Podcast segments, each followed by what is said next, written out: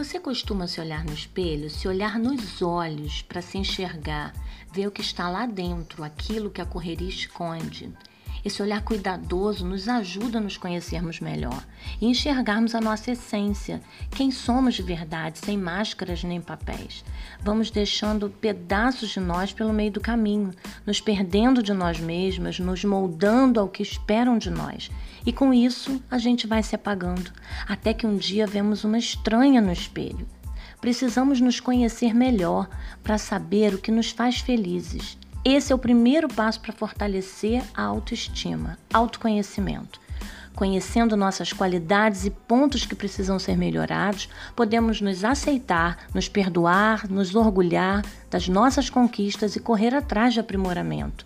Porque ninguém é perfeito e tem muitas possibilidades de desenvolvimento pessoal para quem deseja crescer.